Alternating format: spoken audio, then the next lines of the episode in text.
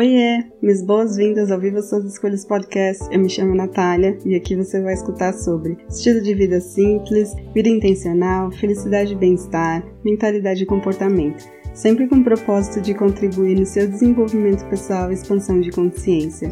Lembre-se que você é livre para definir sucesso e felicidade nos seus próprios termos. Bora pro episódio de hoje?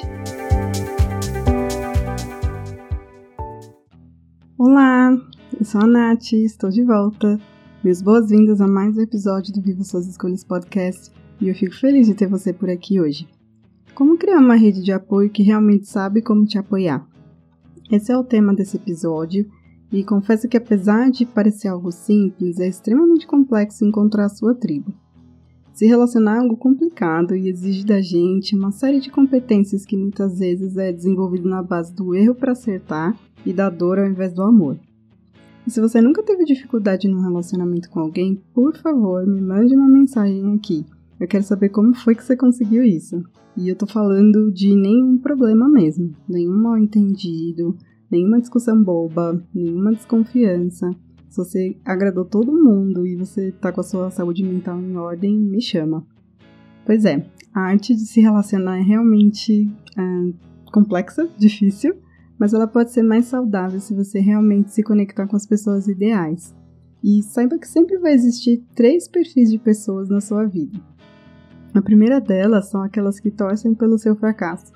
E elas realmente vão ficar lá na torcida para te dizer eu te avisei, porque tudo que elas pensam, acreditam e sabem é realmente a melhor solução, a melhor alternativa, elas sempre têm a razão e você é sempre a pessoa perdida no rolê.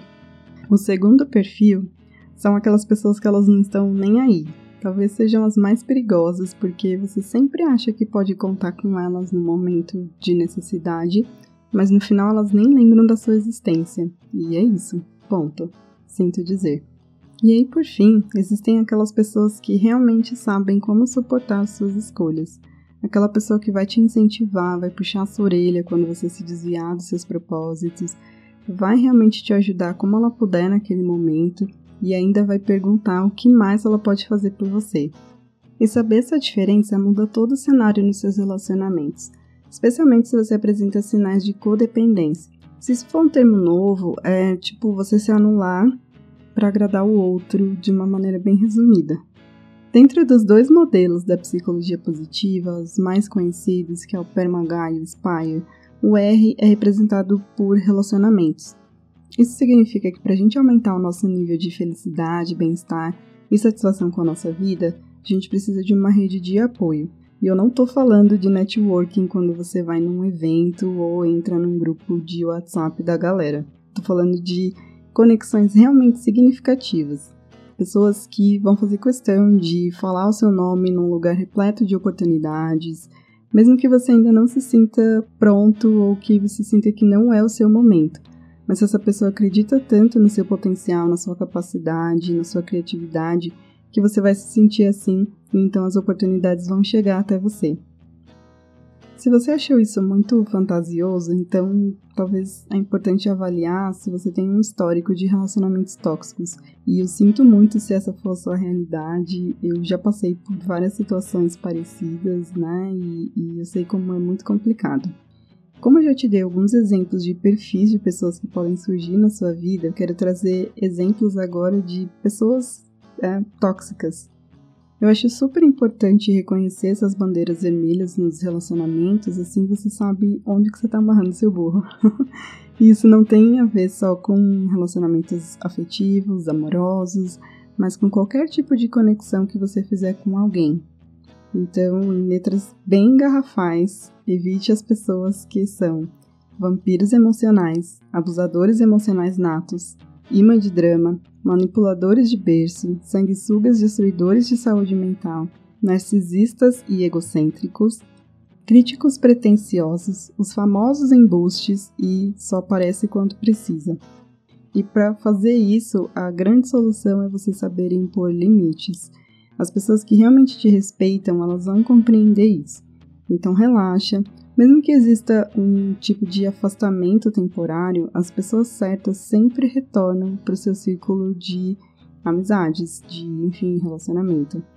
Muitas vezes esse tempo longe, ele é necessário para que cada um possa curar o que precisa ser curado, focar no seu autodesenvolvimento, que foi um caso meu, eu me afastei de várias pessoas e realmente foi para focar na cura de várias situações do passado que ainda é, pesavam em mim e também para eu crescer pessoalmente. Mas e como se aproximar das pessoas certas? Como que funciona isso? É, eu tenho aqui alguns exemplos que talvez eles possam realmente contribuir nesse seu momento. Um, tenha claro quais são seus valores pessoais. É, eu sei que talvez você já deve estar de saco cheio de ouvir isso, especialmente se você trabalha individualmente comigo. E lá no Life Planner, que eu deixo disponível lá no estúdio, tem um exercício focado apenas nisso. E é essencial que você tenha claro o que você realmente valoriza na vida porque assim fica muito mais fácil de você se aproximar das pessoas que têm os mesmos interesses que você. E aí as conversas elas vão fluir com mais naturalidade. Você não precisa se forçar para se encaixar num grupo, para sentir aceitação. Então, vai por mim que é sucesso. A segunda coisa que é muito importante, normalize chamar as pessoas pelos devidos nomes é colega, colega de classe, conhecido, colega de escola, vizinho, cliente, colega do trabalho, parente, ex-colega, sócio. Isso é importante porque nem todo mundo é seu amigo, realmente é alguém da sua família.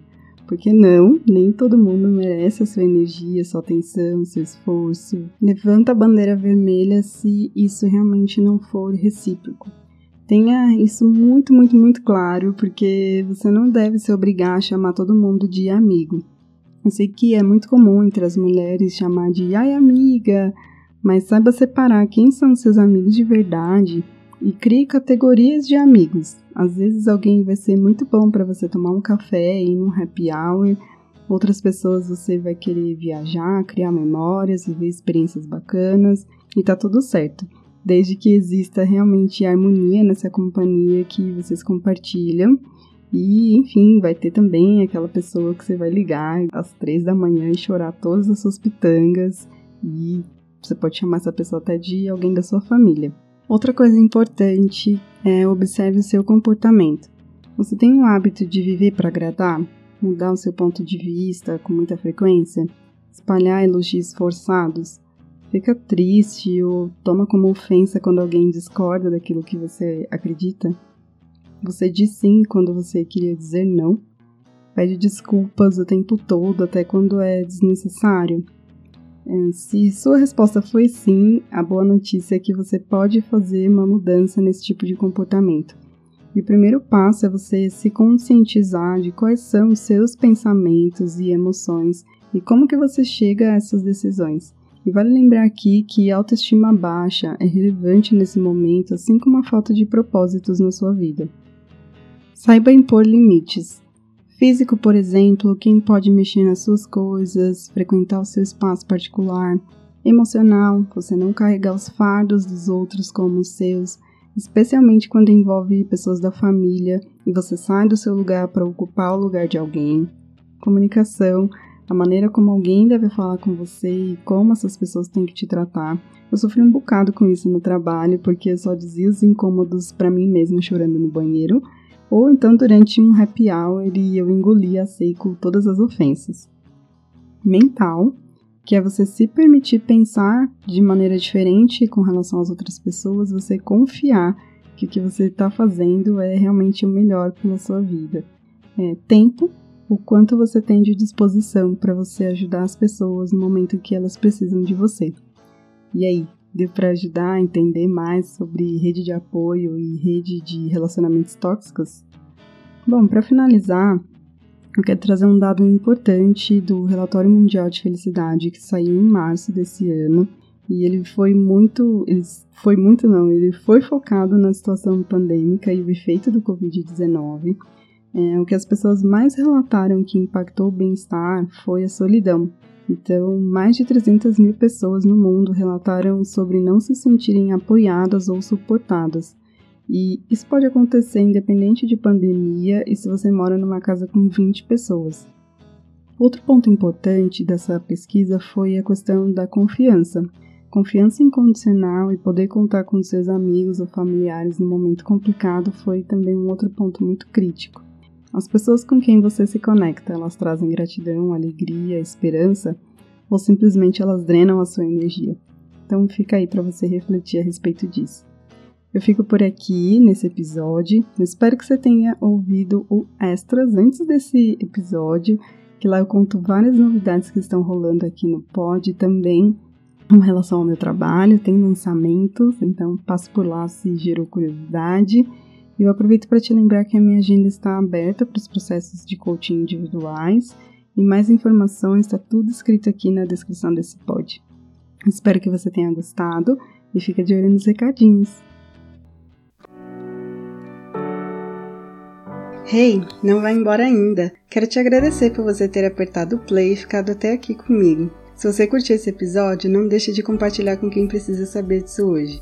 Aproveita para me seguir e ficar por dentro dos próximos. Espero que você tenha gostado, aprendido e se divertido. E ah, se você quiser saber mais sobre meu trabalho, acesse o site nataliareis.com, Natalia com TH. Até mais!